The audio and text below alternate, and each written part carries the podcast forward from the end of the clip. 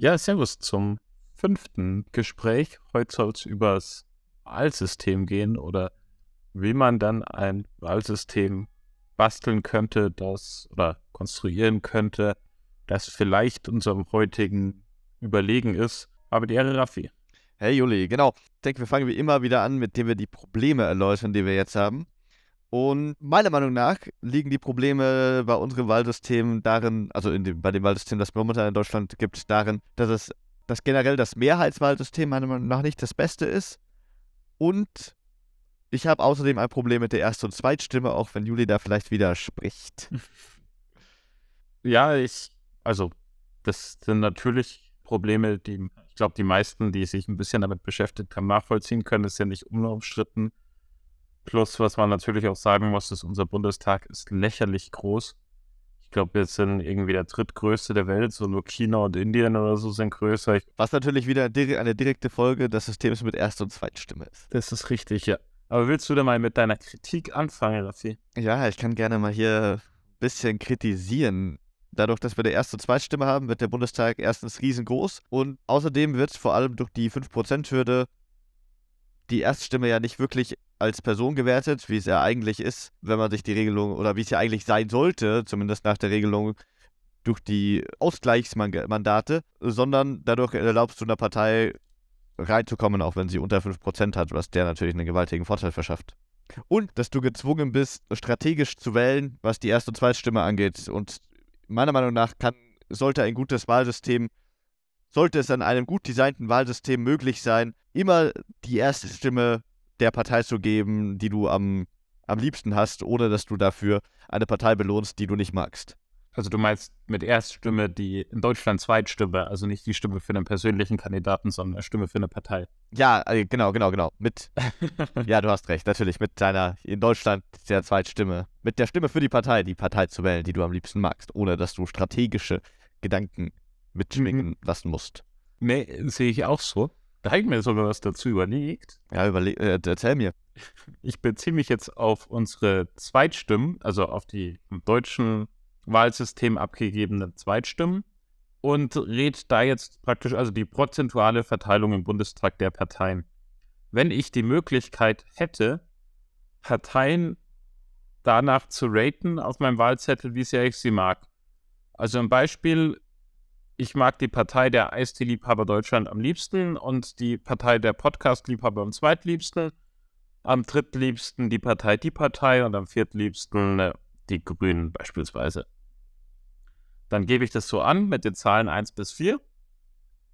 Und früher war es ja praktisch so, also bei dem normalen System ist es ja so, ich darf nur eine angeben und wenn die nicht über die 5%-Hürde kommen, ist blöd. Dementsprechend muss ich halt in meinem Beispiel, jetzt müsste ich direkt die Grünen wählen, weil sonst habe ich halt eine Papierkopfstimme abgegeben. Was natürlich die große Problematik hat, wenn jeder so denkt, dann, selbst wenn die Partei der Eisteeliebhaber 30 Prozent hätte, wenn jeder so denkt, dass es nicht, also ist natürlich ein dummes Beispiel, weil dann kriegst du es ja mit, dass das so viele mögen und diese Umfragen. Aber im Endeffekt könnte eine Partei, die die 5%-Hürde schaffen würde, die 5%-Hürde nicht schaffen, weil die Leute strategisch wählen. Und das hätte ich so mehr oder weniger ausgeschlossen, einfach indem ich sage, wenn die erste Stimme an die Eistee-Liebhaber Deutschland geht und 5% aller Wahlberechtigten auch ihre Erststimme an die Eistee-Liebhaber Deutschland geben, sind die drin, die Stimme ist abgehakt und gut ist. Wenn das allerdings nicht der Fall ist, dann hüpft meine Stimme weiter. Jetzt könnte ich mir natürlich überlegen, ob jetzt diese Stimme ähm, wenn sie weiterhüpft zu den Podcast-Liebhabern. Dazu zählt, dass die Podcast-Liebhaber eventuell über die 5% kommen, also meine zweite Zweitstimme praktisch ähm, mit den ersten Zweitstimmen der anderen Leute verrechnet wird, um zu gucken, ob es über die 5% geht oder ob dieser Schritt nur einmal geht. Dass ich praktisch nur die ersten Zweitstimmen zähle, gucke, wer ist über die 5% und danach die nächste Stimme die für eine Partei abgegeben wurde, die diesen Schritt geschafft hat, rate. Aber im Endeffekt könnte ich so strategisches Wählen zu einem gewissen Punkt eliminieren, einfach weil ich meine Lieblingspartei wählen kann. Wenn die es über die 5% schaffen, ist gut.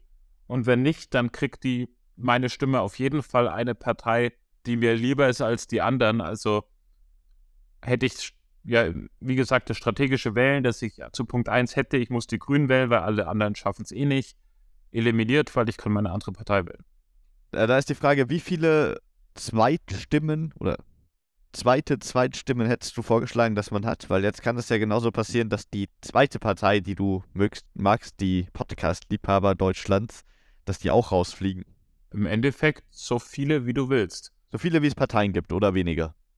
Maximal so viel, wie es Parteien gibt, aber du kannst auch weniger abgeben. Also wenn du sagst, die fünf und sonst will ich keine, ist es ja auch der demokratisches Recht, wenn die fünf alle unter der 5%-Hürde zu sind, sagen, nein, dann wähle ich keinen. Ah ja, alles klar. Also was praktisch momentan. Der Einstimme eh schon passiert, ja. Ja, also ja genau, wenn du nur zwei Kleinstparteien magst, dann gehen vielleicht Leute gar nicht zum Wählen. Also ich weiß nicht, wie viele es sind, die nur Kleinstparteien mögen und deswegen nicht zum Wählen gehen, vermutlich wenig. Aber genau, dann hättest du halt praktisch noch die Papierkorbstimme abgegeben, die du jetzt abgibst, wenn es im gleichen, wenn du gleich eine Kleinstpartei wählst. Also hättest du die Erstparteien dann dabei behalten? Die Erststimme? Ja, ja, sorry, die Erststimme natürlich, nicht die Erstpartei. Das ist eine gute Frage. Also an sich finde ich es sehr gut und klug, dass man Personen auch persönlich in die Regierung wählen kann und dass das nicht nur über die Parteien läuft. Also dieser alte Spruch halt gilt, äh, die Leute können wählen, was sie wollen, solange ich ihnen vorgib, unter welchen Alternativen sie wählen. Also auf böse gesagt, wenn ich praktisch eine Theorie, also nicht, dass es in Deutschland so wäre oder sonst wo, aber angenommen, ich hätte eine Elite, die praktisch alle Parteien kontrolliert und sagt, Jungs, äh, ihr könnt wählen, was ihr wollt, aber die Listen der Parteien, die haben die Leute aufzustellen, die wir gern wollen. Und dann ist es halt für die Leute, die auf der Liste der Partei, die mehr gewählt werden, stehen, cooler, weil die kriegen halt mehr Geld, wenn sie gewählt werden, aber im Endeffekt die politischen Entscheidungen sind so oder so die gleichen. Ähm, dementsprechend finde ich, kann man damit nochmal also diese Problematik verhindern, oder ich weiß nicht, inwiefern verhindern, aber ich habe im Endeffekt die Möglichkeit, Leute direkt reinzuwählen und zu sagen, der Typ oder die Frau, die finde ich gut, die will ich, dass eine Stimme in Deutschland hat und die will ich reinwählen. Oder ich sage, ich mag den persönlich aus der Partei, stellt den auf und eure Liste ist mir doch egal habe ich natürlich das Problem, ähm, dass es dann mit den Ausgleichs- und Überhangsmandaten lächerlich groß wird am Ende. Vom generellen her finde ich es nicht schlecht, wenn du auch Leute persönlich wählen kannst. Wobei man sich natürlich überlegen müsste, wie sinnvoll es ist, dass das nur auf einen Wahlkreis bezogen ist und nicht deutschlandweit. Ja, weil dafür hätte ich eine Idee, mit der man alles lösen könnte. Genau, und ich hätte ihm vorgeschlagen, dass man den Bundestag oder den Senat, in den man eben hineinwählen möchte, fest fixiert, also die Größe des Senats fest fixiert, sagen wir auf äh, 500 Mitglieder. Und dann gibt es nur Zweitstimmen und die Parteien kommen ganz schlicht abhängig von, ihrer, von, von, von ihrem Mehrheitsverhältnis in den Tag rein, äh, also in, in den Senat rein. Und dadurch hast du natürlich eine implizite Hürde, einfach wenn man auf ganze Abgeordnete runden möchte. Aber bei 500 Mitgliedern werden die bei 0,2 Prozent und äh, je nachdem, wie einfach man es einer Privatperson macht, eine Partei zu gründen, die in den Bundestag einziehen könnte, hätte man dadurch eine, eine äh, Alternative zu einer Erststimme, nur dass diese Person im ganzen Wahlgebiet gewählt werden kann und nicht nur in einem Wahlkreis. Ja, ich muss gestehen, ich sehe auch einen gewissen Charme darin, die Erststimmen abzuschaffen und nur noch Zweitstimmen zu wählen, da das Konzept der Erststimmen ja doch eine gewisse Problematik innehat. Die Frage ist halt tatsächlich, finde ich, ein bisschen, ob ein Direktmandat einer Privat-, also einer parteilosen Person, die nicht auf Bundesebene gewählt wird, sich eignet, in der Bundesregierung mitzuarbeiten. Also als Beispiel, Anna X wird im Wahlkreis München gewählt. Warum hat die dann die Legitimation für ganz Deutschland Entscheidungen zu treffen, wenn ihre komplett auf Deutschland gesehen haben sie dann irgendwie nur 0,0 oder 0,1 Prozent gewählt, aber in München halt genug. Dementsprechend hat sie, äh, darf sie jetzt Entscheidungen treffen, Genau wie der Typ, den deutschlandweit mit seiner Partei irgendwie zehnmal so viele Leute gewählt haben. Ich sehe eine gewisse Notwendigkeit, Leute direkt einwählen zu können, auch Parteilose. Ich sehe die Notwendigkeit nur nicht ganz, das lokal zu machen. Also dafür haben wir ja beispielsweise. Du hast, du hast Kommunal- und Landespolitik, ne? Ja. Ja, genau. Also so, das ist ja praktisch, wenn der sich für diese Kommunalpolitik engagieren will, dann soll er das doch auch auf der kommunalpolitischen Ebene machen und nicht auf der Bundesebene, weil, also was soll denn am Ende rauskommen? Der, also wenn es funktioniert und dann sieben Parteilose aus Baden-Württemberg in die Bundesregierung kommen, dann wäre ja praktisch der Auftrag, den diese sieben Parteilosen haben, hey, macht was für Baden-Württemberg. Wir haben euch in unserem Wahlkreis gewählt, dass ihr was für unseren Wahlkreis macht. Mhm. Aber was ja für ganz Deutschland eher suboptimal ist, weil wir ja als komplettes Deutschland kein Interesse daran haben, in der Bundesregierung Leute zu haben, die für ganz Deutschland das Beste wollen und welche, die nur für Baden-Württemberg das Beste wollen. Und ich habe jetzt extra Baden-Württemberg genommen, weil es nicht das Land ist, in dem genau das passiert. Ja, ich, ich, ich verstehe deinen Punkt. Das heißt, du willst sagen, dass du nicht proportional mehr Einfluss im Bundestag hast, wenn du quasi ein, ein, um das böse zu sagen, besserer Kommunalpolitiker bist. Genau. Aber in dem System, das ich gerade vorgeschlagen habe, wird ja das Problem gar nicht auftreten. Weil ja jeder Kandidat oder beziehungsweise jede Ein-Mann-Partei, wenn man so möchte, im ganzen Bundesgebiet wählbar sein muss. Mhm. Und wenn, wenn jetzt natürlich diese eine Partei oder dieser eine Direktkandidat von entsprechend vielen Leuten im Landkreis, also in, in Baden-Württemberg gewählt wird, aber trotzdem ein repräsentativer Teil der deutschen Bevölkerung ist, dann muss das natürlich auch einen Einfluss haben. Ich muss gestehen, ich sehe noch das Problem, dass das System unter Umständen zu vielen Klein- und Kleinstparteien führen könnte. Was dann dazu führt, dass wir am Ende vielleicht 40 Parteien im Bundestag haben, weil, oder es wäre jetzt ein Worst, Worst Case, aber wenn wir 40 Parteien im Bundestag haben, dann brauche ich 10 oder so für eine Koalition. Die Koalitionsverhandlungen bei drei sind ja schon schwierig, sage ich mal. Bei 10 gibt es dann vermutlich so viele rote Linien, dass du eine Minderheitenregierung bilden musst und da irgendwann wird die Minderheit vielleicht so klein, dass sie gar keine Regierung mehr bilden kann dann müsstest du jeden Punkt, den du politisch umsetzen willst, ausdiskutieren und dafür einzeln eine Mehrheit finden, was natürlich ewig lang dauert und dich als Regierung überhaupt nicht handlungsfähig macht für irgendwelche Krisen oder sonst was oder überhaupt mal größere Entscheidungen zu treffen. Und da sehe ich schon eine gewisse, also ich, ich finde das System in der Theorie gut, nur in der praktischen Umsetzung fürchte ich, dass wenn du zu viele Klein- und Kleinstparteien hast, was ja in dem Fall sein könnte, müsste, scheitern könnte. Weißt du, wie ich meine? Ich verstehe, wie du meinst. Aber du hast natürlich recht, es kann natürlich dazu, es kann natürlich dazu kommen, dass es sehr viele Klein- und Kleinstparteien geben kann. Allerdings kann das ja jetzt auch so sein. Ich meine, der momentane Bundestag erlaubt ja auch 20 Kleinstparteien. Aber trotzdem sieht man das nicht. Ich glaube, ich verstehe deinen Punkt, aber wolltest du nicht vorher die, die Hürde praktisch dementsprechend niedriger setzen? Ja, genau, genau, genau.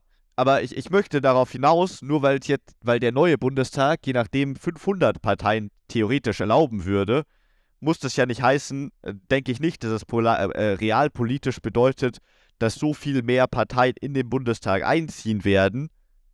Na doch, doch, doch. Es werden einige Parteien mehr in den Bundestag einziehen, das ist richtig, aber das stört ja bei der Regierungsbildung nur, wenn die auch an die Macht kommen. Wenn die den großen Parteien entsprechend die Stimmen wegnehmen. Und mhm. dadurch, das sieht man ja in dem Beispiel, das es jetzt gibt, auch nicht. Ja, weil es jetzt ja auch die 5%-Hürde gibt. Du meinst, man würde gar nicht, das heißt, die, die 5%-Hürde würde nicht, also sagt dir, wähl nicht für deine Lieblingspartei, weil. Nein, die 5%-Hürde ist ja die Idee, wenn ich 20 Parteien im Bundestag habe, ist dieses Land nicht mehr regierbar. Aber das erlaubt ja die 5%-Hürde. Dann sagen wir 21. Okay, ab 21. Nein, das ist vermutlich schon vorher nicht mehr regierbar, weil du bräuchtest dann ja bei 20 Parteien für die Mehrheit 10 Pro, also 11 Parteien. Ja, ja. Koalitionsvertrag aus elf Parteien, also ich meine, ich denke, es ist realpolitisch vermutlich nicht umsetzbar. Allein schon, weil da du Bundeskanzler hast, den nur 6% der Bevölkerung gewählt haben. So, oder fünf, bisschen mehr als fünf, dann darf die, die mit 5,1% den Bundeskanzler stellen. Das ist natürlich schwierig.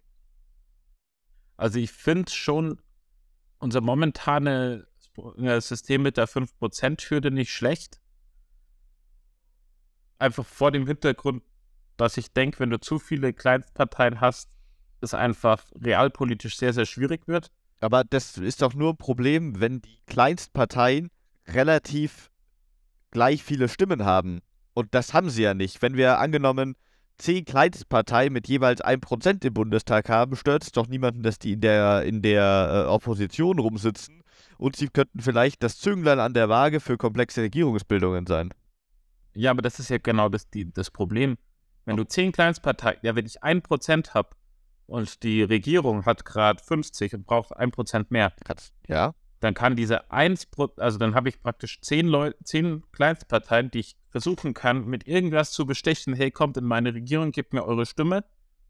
Das heißt, diese 1%-Partei hat, also ich meine, jetzt hat die FDP wegen ihren Dingen schon ziemlich viel Macht, aber diese 1%-Partei könnte dann praktisch Sachen fordern, die prozentual weit über diese 1% der Leute, die sie gewählt haben, hinausginge, einfach nur um in die Regierung zu kommen und könnte auch jederzeit die Regierung unter Druck setzen, zu sagen, hey, äh, ihr macht, was ich will, sonst bin ich direkt wieder weg. Ich meine, ich habe ja nur 1%.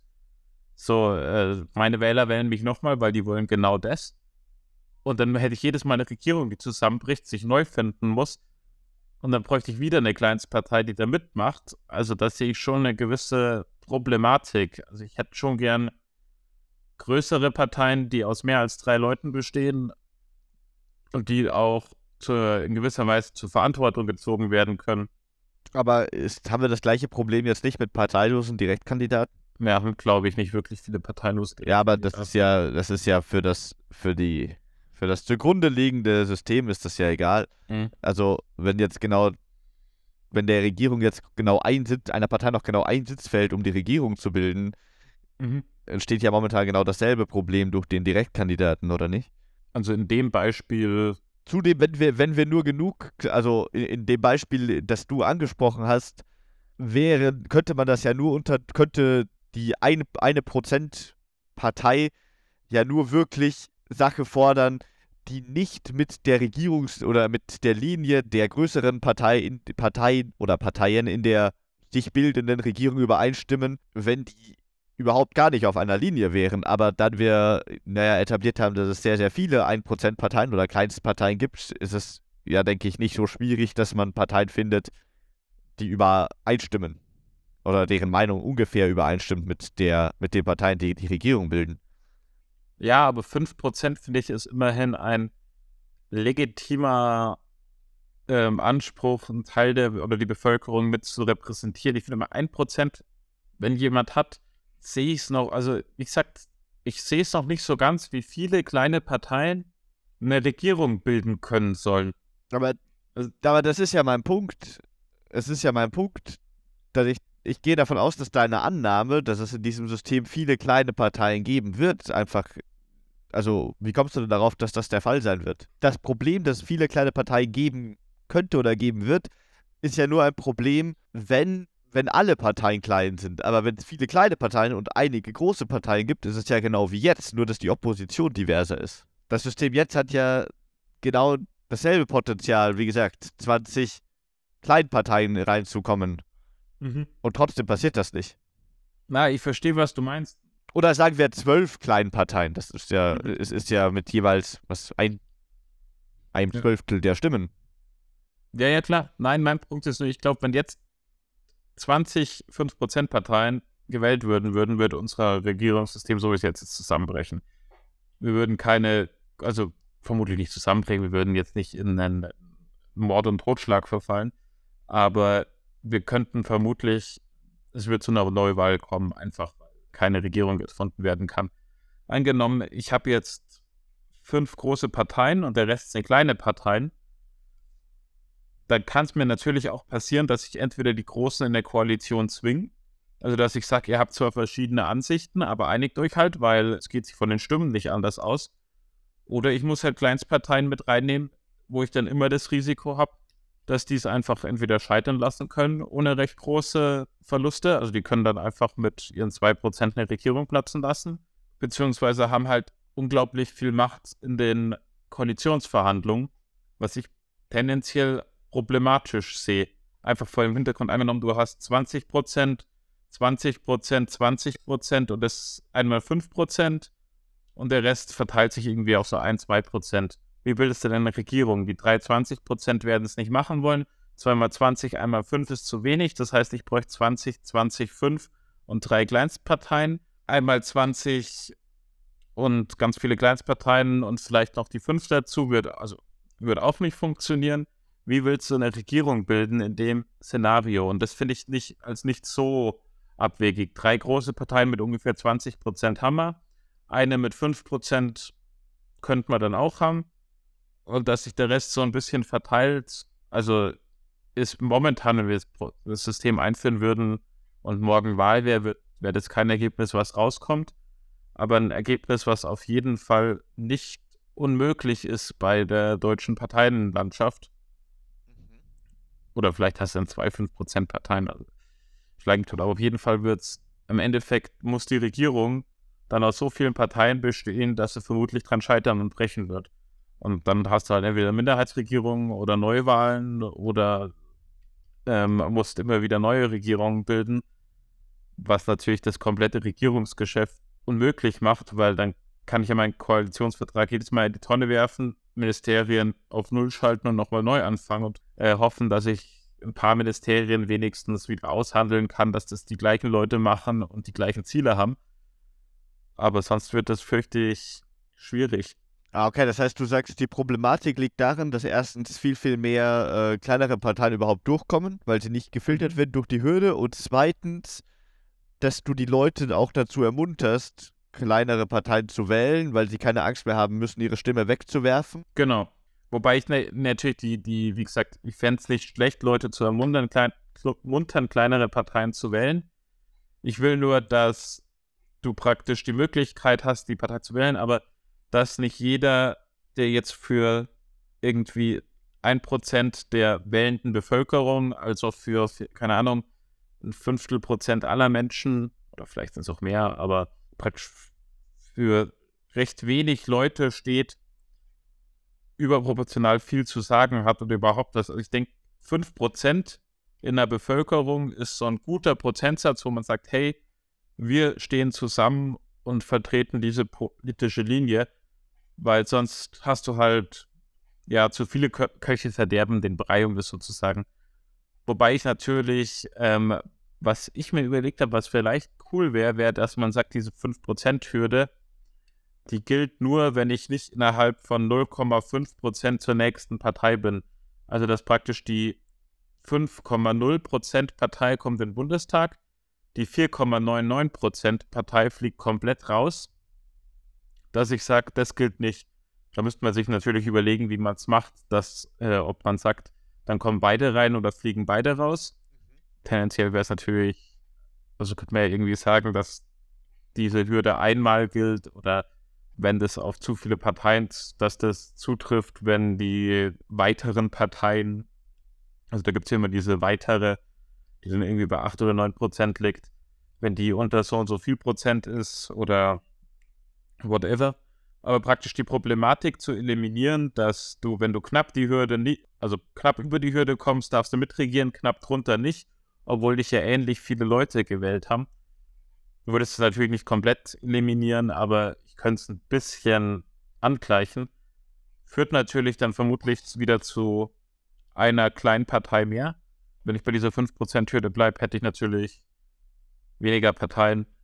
Wobei man sich, was mir jetzt gerade kommt, bei meinem Vorschlag mit den verschiedenen Parteien, also dass ich praktisch die Erstpartei wählen kann, welche ich will, und die Stimme dann springt, ich mir überlegen müsste, ob ich dann vielleicht, sollte das für jede Stimme gelten, also würden auch die Zweitstimmen, also meine Zweitpartei für, äh, meine zweite Zweitstimme für die Podcast-Liebhaber, für die 5% der Podcast-Liebhaber zählen, ob ich dann die Hürde nicht hochsetzen müsste, weil sonst natürlich das mehr 5% Parteien vertreten sind, was dann, wie gesagt, bei 3, 4, 5, 5% Parteien vermutlich zu schwierig regierbarem Land führt.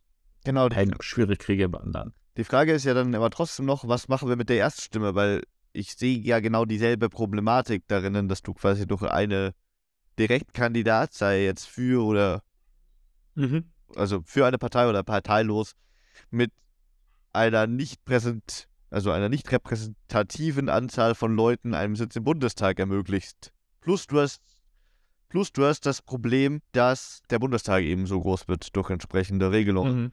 Hättest du die dann mit einbehalten oder hättest du gesagt, wir setzen ein, wir, wir nehmen das System, das du gerade vorgeschlagen hast, also nur Zweitstimme oder in dem Fall nur eine Stimme, die dann für eine Partei gilt, aber mit 5% Hürde und eben einem Instant Runoff für, für diese 5% Hürde. Mhm. Und wir überlassen die Erststimme dann den Kommunalwahlen. Also ich fände vielleicht die Erststimme auf Kommunalwahlebene nicht schlecht. Vielleicht könnte man dann noch irgendwas machen, dass die Leute, die von, also dass du eine Möglichkeit hast, von dieser Kommunalebene im Bundestag dann Sprachrecht zu kriegen oder so. Also das hast du vermutlich eh schon mit deinen Parteien. Aber das wäre vermutlich nicht schlecht, weil ich sag mal auch die Erststimme, wenn ich die für einen jemanden wähle, der in der Partei ist, unterliegt der ja der, wie heißt Wahls, nicht Wahlzwang, ähm, äh, Fraktionszwang. Fraktionszwang, genau. Der muss ja für seine Fraktion stimmen. Dementsprechend hilft mir das auch nicht. Also wie gesagt, ich finde es in der Theorie cool, wie ich vorher erklärt habe, dass ich Leute persönlich wählen kann. Aber vielleicht wäre da wirklich die Kommunalebene wichtiger. Vielleicht mit irgendeiner Möglichkeit, dass du dann auf Kommunalebene Möglichkeiten hast, wenn zu viele Kommunen gegen beispielsweise Gesetze stimmen, dass die dann verhindert werden können. Genau, irgendwie so, dass man vielleicht sagen konnte, dass die, die Kommunen bzw. die Länder dann bei Gesetzen möglicherweise ein Vetorecht haben, einfach dass dann die Personen, die persönlich gewählt sind, auch ein Veto einreichen könnten. Mhm. Ähm, aber was ich dich noch fragen wollte, sollen wir vielleicht mal von diesem ersten, zweiten, also da haben wir jetzt viel dazu gesagt, sollen wir vielleicht mal kurz zu Alter und zu Zeitraum, also die, die Wahlperiode eingehen, also ab wie vielen Jahren es klug ist, Leute wählen zu lassen oder bis wie viele Jahre und wie lange die gewählten Vertreter, also so Lebenszeit oder doch nur vier Jahre?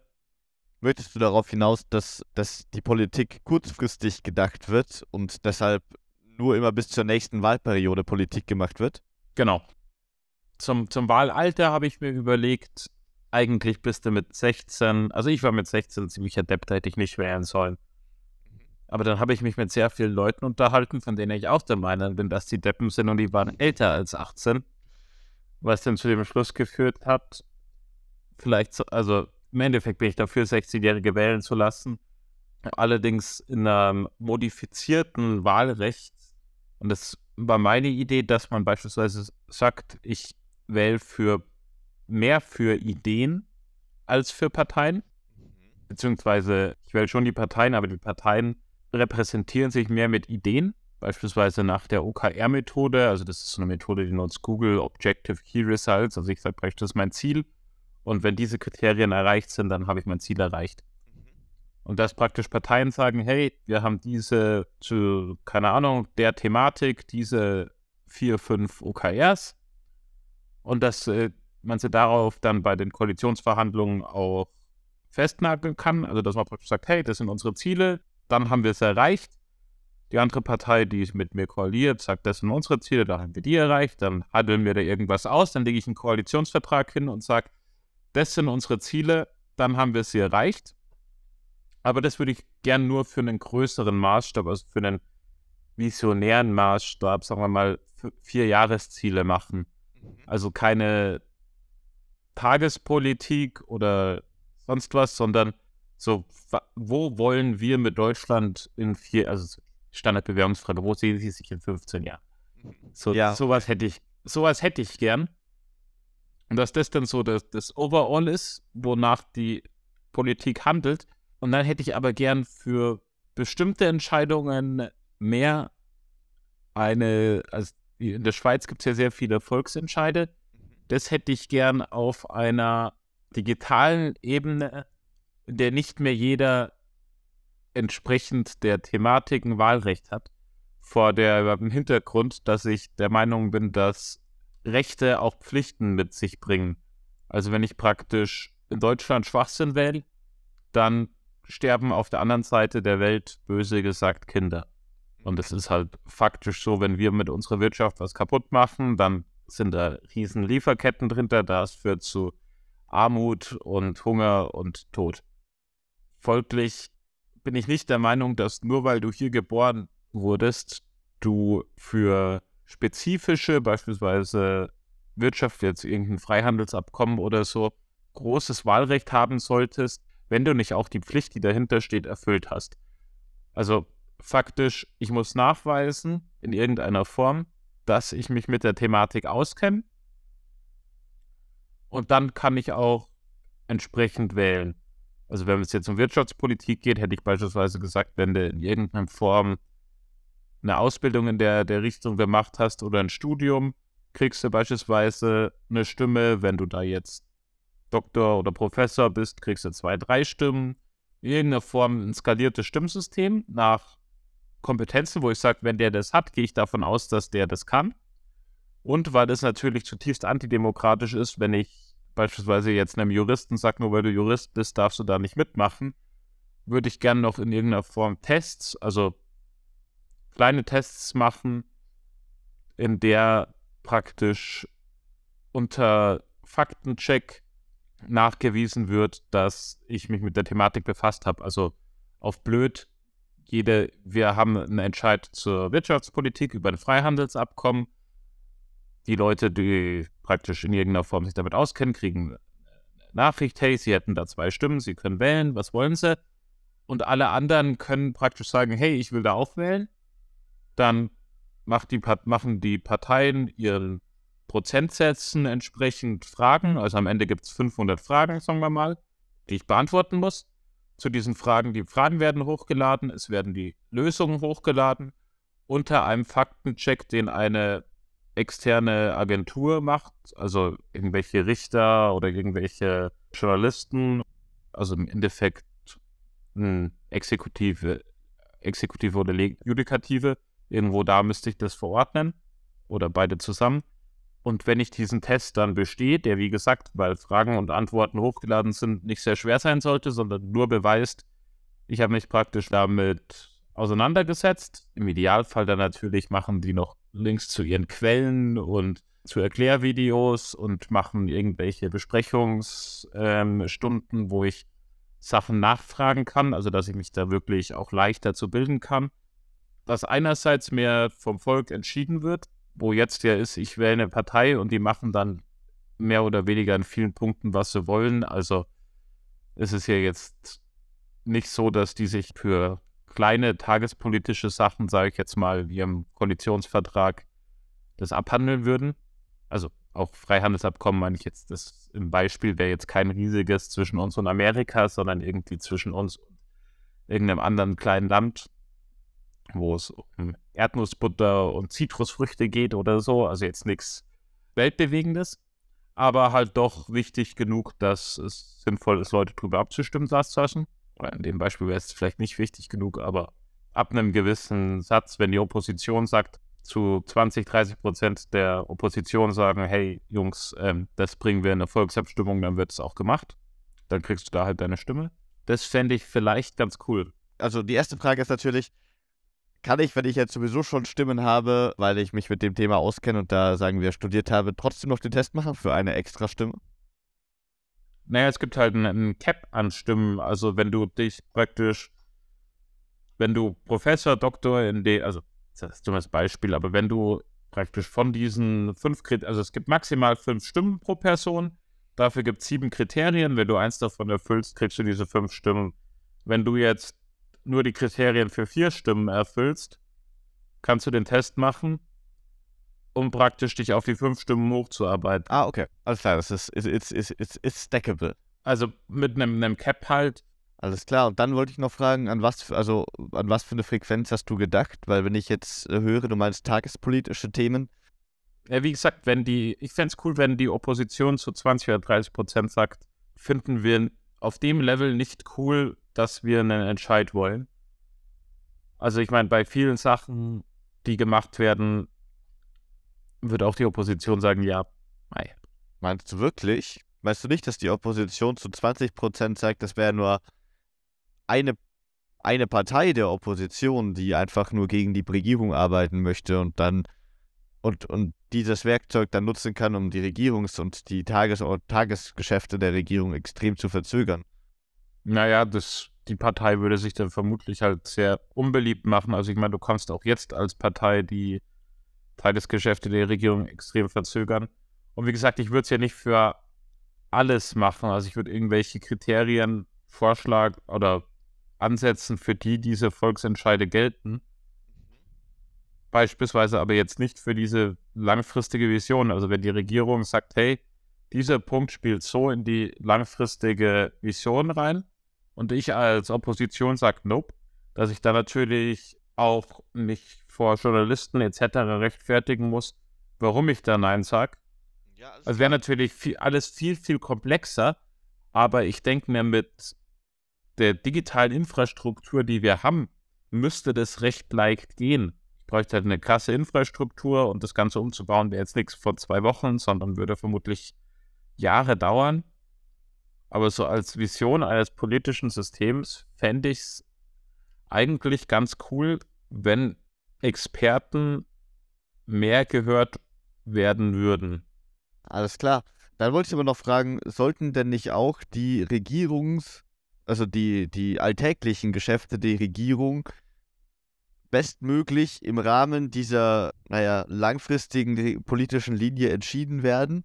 Ich glaube, wir treffen hier gerade implizit die Annahme, dass alle Entscheidungen, die durch diese äh, Volksentscheider getroffen werden, unabhängig von der politischen Linie der Partei sind. Beziehungsweise unabhängig von der genau? politischen Linie der Regierung. Mhm. Ich meine, das greift ja alles ineinander. Und wie kann die Regierung selbst bei diesen Stimmen, also bei diesen Umfragen mit, mitsprechen? Sind die bindend oder hat die Regierung selbst bei diesen Fragen noch irgendeinen Einfluss oder die Opposition? Je nachdem, um was es geht, mhm. weiß ich nicht, vielleicht könnten wir irgendwas machen, dass wenn praktisch die Stimmen also die Expertenstimmen und die Opposition zu 30 Prozent oder so gegen einen Regierungsvorschlag sind, also gegen einen Gesetzesvorschlag, dann gilt der Gesetzesvorschlag als abgelehnt, beziehungsweise muss überarbeitet werden und kann dann in einem Jahr oder so nochmal eingereicht werden oder in einem halben Jahr. Was ich mich noch frage ist, gibt es nicht für die meisten, also wie, wie schaut dann diese Stimme aus? Wer gibt denn die Antwortmöglichkeiten vor?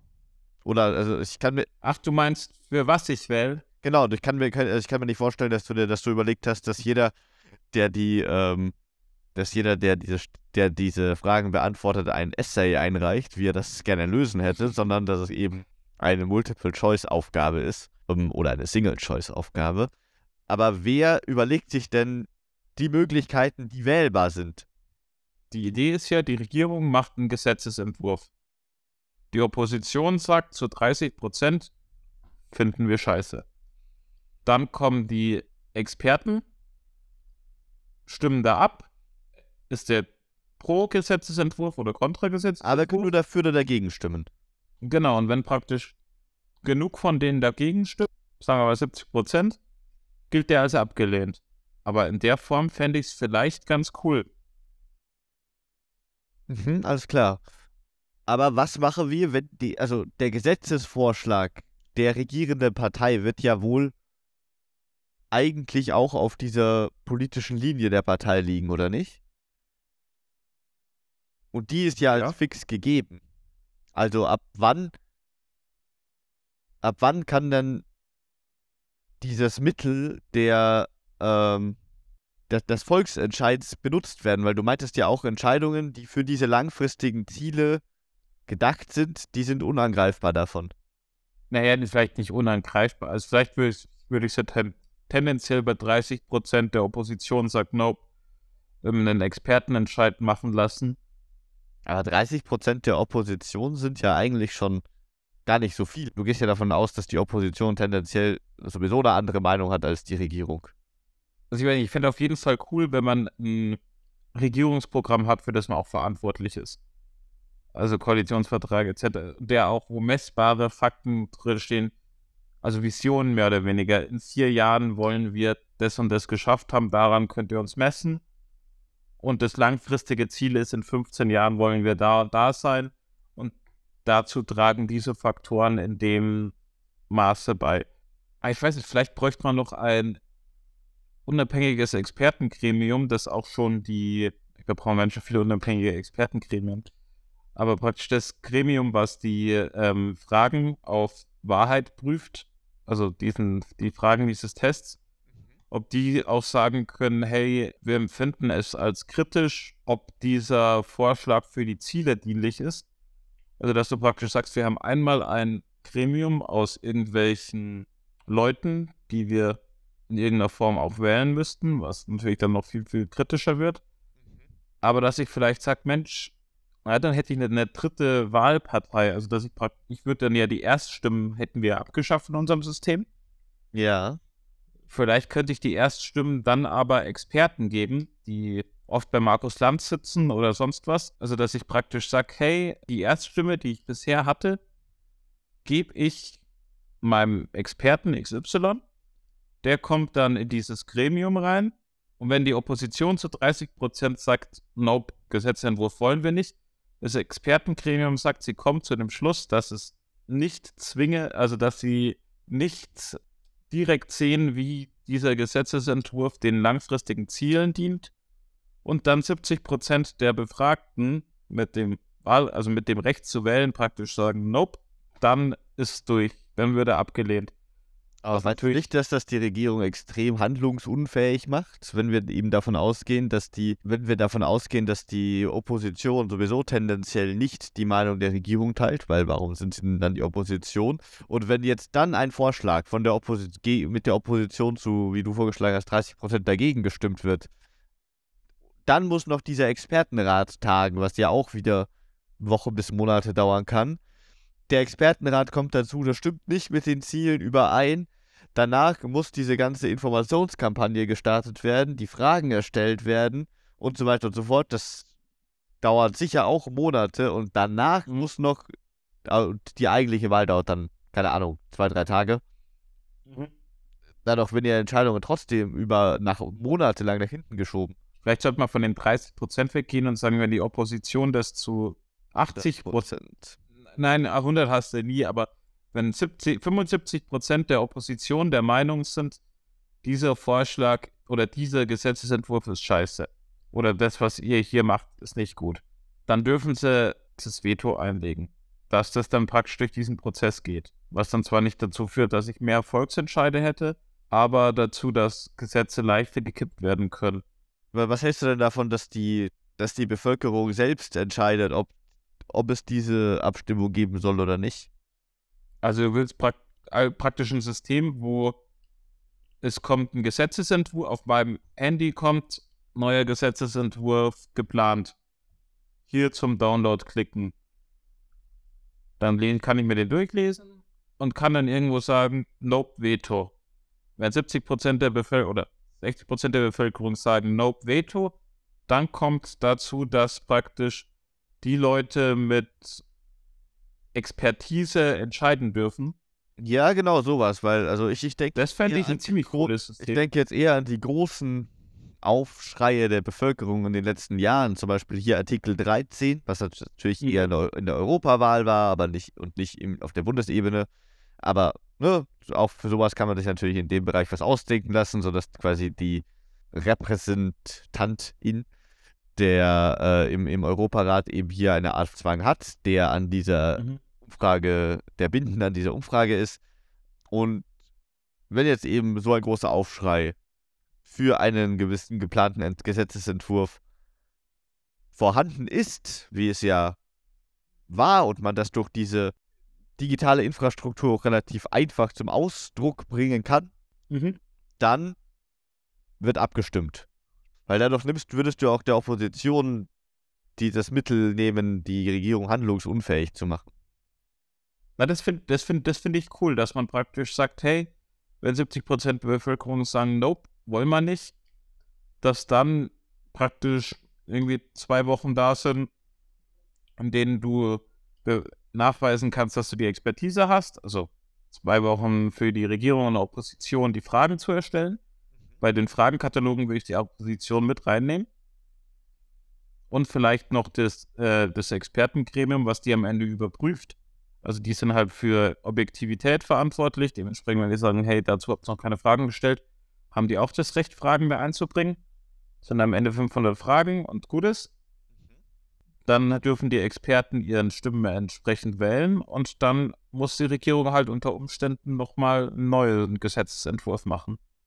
Ja, genau, das finde ich sinnvoll. Und um den Bogen zurückzuschließen, ist das der Grund, warum du dann hier in diesem System das Wahlalter nach unten schrauben würdest. 16 hattest du jetzt vorgeschlagen, weil du sagst, die 16-Jährigen haben nur einen gleichberechtigten Einfluss auf die politische Linie bzw. die langfristigen Ziele, aber ihr Einfluss auf diese konkreten Entscheidungen ist deutlich geringer, weil sie eben diese Expertise noch nicht haben, beziehungsweise nicht ja. haben können. Alles klar, ja, das finde ich gut. Also war nicht mein Ziel, aber so wie du es gesagt hast, hört sich das sehr so an, als wäre das sehr klug. Also sage ich. Hervorragend. Das, das hatte ich immer schon im Hinterkopf. Und dann würde ich ganz gerne noch äh, zu dieser politischen Linie einen Punkt anbringen. Und zwar bin ich der Meinung, dass es viele Probleme gibt, die momentan, die man nicht in, auf einem, mit einem Vierjahresplan lösen kann. Und mhm. deshalb würde ich vorschlagen, dass die Regierung oder dass jede Partei für ihre politische, La äh, für ihre politische Linie entsprechende Ziele formuliert, am besten smart formuliert. Willst du smart noch schnell erklären, falls es jemand nicht kennt? Oh ja, das ist so ein, ein BWL-Term, der bedeutet spezifisch, messbar, dann, was ist anwendbar ja. im Englischen, ne, applicable, aber auf Deutsch Terminiert, das T Nee, nee, was ist das A? Auf Deutsch heißt das A was anderes. Ähm, auf Deutsch ist es attraktiv, genau. Was ich ja, genau. wie seltsam finde, weil auch für Englisch ist es anwendbar, also applicable, was Sinn macht und attraktiv hat eine ganz andere Bedeutung. Aber nehmen wir auch, das M ist measurable, also messbar und T äh, terminiert oder auf Englisch time. Genau. Und dass diese Partei am Ende ihrer Wahlperiode tatsächlich an der Erfüllung dieser Ziele gemessen wird oder zumindest daran gemessen wird, viele Ressourcen sie in diese Ziele reingesteckt hat. Es kann ja, naja, aufgrund irgendwelcher globalen oder auch lokalen Ereignisse dazu kommen, dass Ressourcen in andere Dinge investiert werden müssen. Zum Beispiel, wenn es eine irgendeine akute Katastrophe gibt, erfordert die wahrscheinlich mehr Ressourcen als irgendein mhm. langfristiges Ziel. Aber man kann dann zumindest messbar entscheiden, wie viel wie doll sich die Partei bemüht hat, ihre, ihre Ziele auch wirklich zu verfolgen. Und sollte die Partei ihre Ziele nicht oder nur ungenügend verfolgt haben, also quasi ihre Wahlversprechen aktiv gebrochen haben, dann wird sie auf irgendeine Art und Weise sanktioniert. Äh, mehr als durch den Wählerwillen? Mehr als durch den Wählerwillen. Aber wieso, wenn der Wählerwille praktisch ist, sie nicht zu, also nicht zu sanktionieren. Ich meine, die brechen ihre Wahlversprechen und wir wählen sie wieder. Dann ist das doch unsere demokratische Legitimität dafür im Nachhinein, dass wir sagen, es passt, dass ihr die Wahlversprechen gebrochen habt. Also wir erfinden die Gründe, aus denen ihr gemacht habt, gut. Wir wählen euch wieder. Ja, also das die werden ja wieder gewählt. Also sonst müsste ich ja praktisch eine Partei, von der dann die Leute sagen, hey, wir finden die gut, wir wählen die nochmal, dafür sanktionieren, dass sie sich nicht an Regeln gehalten haben, was aber die Leute in der Demokratie gut fanden, aus Gründen, die auch, wie auch immer. Ja, das stimmt wohl. Was ich aber, was mir gerade kommt, ist, was in dem Punkt cool wäre, wäre vielleicht, dass du sagst, also dass du Zwischenziele aufstellst. Also, dass du praktisch sagst, also diese Objective Key Results oder smarten Ziele oder wie auch immer du es am Ende machst, sagst du, das ist die Vision in den nächsten vier Jahren wollen wir das machen, was zu dieser Vision beiträgt. Und das ist auf diese Weise als Ziel, als smartes Ziel oder als Key Result definiert. Und das breche ich runter auf Ziele und Key Results auf Jahresebene. Also das praktisch sage, im ersten Jahr ist das mein Ziel, das formuliere ich smart oder nach, ja, im Endeffekt nach, nach messbaren Faktoren. Also diese Key Results sind eigentlich auch smart formuliert, das ist das Gleiche. Und dass ich, wenn eine Regierung von ihren x Zielen, die sie hat, nach einem Jahr so und so viel Prozent nicht eingehalten hat, könnte ich ja diese gleiche Dinge mit der kurzen, Abs also kurzen Abstimmung, mit der Abstimmung machen, hey, machen die überhaupt das, was sie sollen? Ah, okay. Und was passiert, wenn die Regierung da durchfällt? Das finde ich aber gut, also die, den Gedankengang. Was passiert, wenn die Regierung da durchfällt? Wird sie dann gezwungen, das zu machen? Und wenn ja, wie würde das ausschauen? Ich würde sie nicht zwingen, das zu machen. Weil Zwang ist immer, also in der Demokratie schwierig, wenn die Leute halt gewählt sind, dann kann ich sie eigentlich nicht zwingen, weil gewählt. Aber ich könnte ja beispielsweise nach einem Jahr sagen, hey, ihr macht es nicht. Also so und so viele Leute da sagen, ihr macht es nicht. Jetzt mach mal irgendwie eine Wahl, wollen wir Neuwahlen ah ja, oder wollen. Ja. Das ist ja dann quasi ein Zwang oder ein Zwang beziehungsweise eine Sanktion. Ja, genau also in irgendeiner Form müsste man, also man müsste natürlich gucken, dass es irgendwie 70 Prozent sind oder so, die das sagen, weil wenn die Regierung natürlich gewählt ist mit, am Ende haben sie ein paar 50 Prozent, dann dürften natürlich die anderen, also es gibt ja immer ein paar, die dann doch vielleicht mit dem zufrieden sind, was ist. Also ich würde vielleicht bei 40 oder 50 Prozent noch nicht sagen, äh, ihr erfüllt eure Wahlversprechen nicht, aber wenn zwei Drittel der Männer oder drei Viertel sagen, hey, was ihr hier macht, trägt nicht zu euren Zielen bei und wir stehen weiterhin hinter den Zielen, dann teilt ihr raus, also dass praktisch jedes Jahr ein präventives digitales Misstrauensvotum macht, beziehungsweise jedes Jahr der Regierung weiterhin meine, meine Zustimmung ausspricht, Mhm. Wobei ich das mit zwei Wahlen cool fände, vor dem Hintergrund, dass die erste nicht bindend ist, dass ich praktisch theoretisch sagen kann, 70 Prozent sind nicht dafür damit einverstanden, was ihr macht, aber nur 60 Prozent wollen eine Neuwahl, also dürft ihr weitermachen. Aber Obacht, ihr wisst, wie ähm, das in der Bevölkerung aufgenommen wird Ah, alles klar, ja. Schöne Idee. Was ich mich nur frage, ist, wie bestimmt man denn dieses Expertengremium? Weil du kannst ja Experte auf einem Gebiet sein, aber trotzdem eine bestimmte politische Linie äh, verfolgen, unabhängig davon, ob du jetzt einer Partei angehörst oder eben nicht. Über welches Expertengremium reden wir jetzt? Ja, über das die, das die Fragen stellt zum Beispiel. Oder kommen oder und oder die Fragen beantwortet. Achso, also wir sind jetzt wieder zurück. Ja, ja, genau, den, genau. Also jetzt nicht mehr von den Zielen von den Parteien, die wir, wo wir dann eventuell auch Neuwahlen fördern können. Ja. Sondern bei den konkreten politischen Vorschlägen. Naja, aber ich meine, wenn wir diese smarten Ziele haben, irgendjemand muss doch, muss doch beurteilen, wie, wie doll diese Ziele erfüllt werden. Also die Partei selber wird es ja, die Partei selbst wird sich ja vermutlich immer ne, sagen, ja, wir, wir, machen das sehr gut. Die Opposition wird wahrscheinlich sagen, ja, hm, eher nicht, einfach weil das, ne, die Opposition ja keine Interesse daran hat, dass die Regierung regiert. Und naja, bei der Bevölkerung würdest du dann da wieder auf die, naja, Experten aus der Bevölkerung zurückrufen oder, also das ist eigentlich der Hintergrund der Frage, wer, wer bewertet denn jetzt, wie sehr diese Ziele der Partei erfüllt wurden. Und da dachte ich, wird auch wieder das oder das oder ein, ein Gremium hinzugezogen, das vielleicht auch dasselbe sein könnte, das am Ende die Fragen beantwortet für mhm. die Info, für das Informationsmaterial vor den äh, Volksabstimmungen.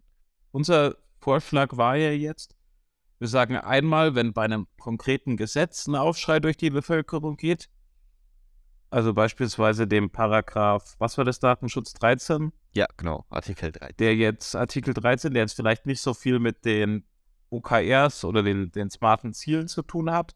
Ja. Dann praktisch Aufschrei durch die Bevölkerung, 70 Prozent sagen, wollen wir nicht. dann Entscheidung Expertengremium. Ja, aber ich dachte, genau, aber vor diesem Expertengremium muss es, hatten wir doch gesagt, gibt es noch diese Also Experten, ja, also nee, sagen wir Expertengremium, nicht Expertengremium, sondern die Wahlberechtigten mit Expertise. Ja, genau, Aber aber davon 70 Prozent sagen, mach man nicht, wird's abgelehnt. Und du meinst jetzt das Gremium, was die Fragen festlegt, oder? nein, ich meine das Gremium, das für die Informationen der Bevölkerung zuständig ist und diese 500 Fragen für den Test, um die Wahlberechtigung zu bekommen. Da, da, da, davon spreche ich. Ja, genau. Das, wär- wenn wir das eh mit der, also eventuell mit der Erstwahlstimme wählen würden, Ah, okay, ja. dann aber- hätte das eine demokratische Legitimität. Aber das müsste ja dann, also das, das in diesem Gremium müssten ja Dutzende Leute sitzen, Ja. die alle, also das heißt, du hättest dann keine Ahnung für, keine Ahnung, ich stell, könnt, könnte das mir so vorstellen, dass du dann die, das Gremium auf verschiedene Bereiche aufteilst, in denen jeweils zehn Leute sitzen können oder wie auch immer.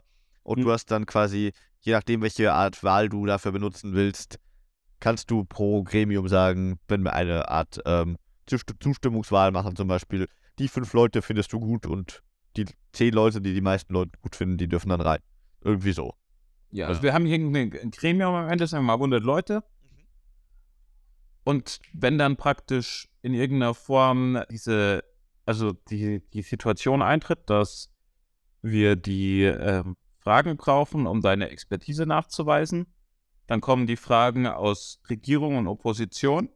Dieses Gremium prüft, ob die Antworten, die auch von Regierung und Opposition kommen, der Wahrheit entsprechen. Da hätte ich dann kein Problem mit der politischen Meinung einzelner Personen, weil das müssen natürlich das Gremium irgendwie zu 70, 80 Prozent sagen.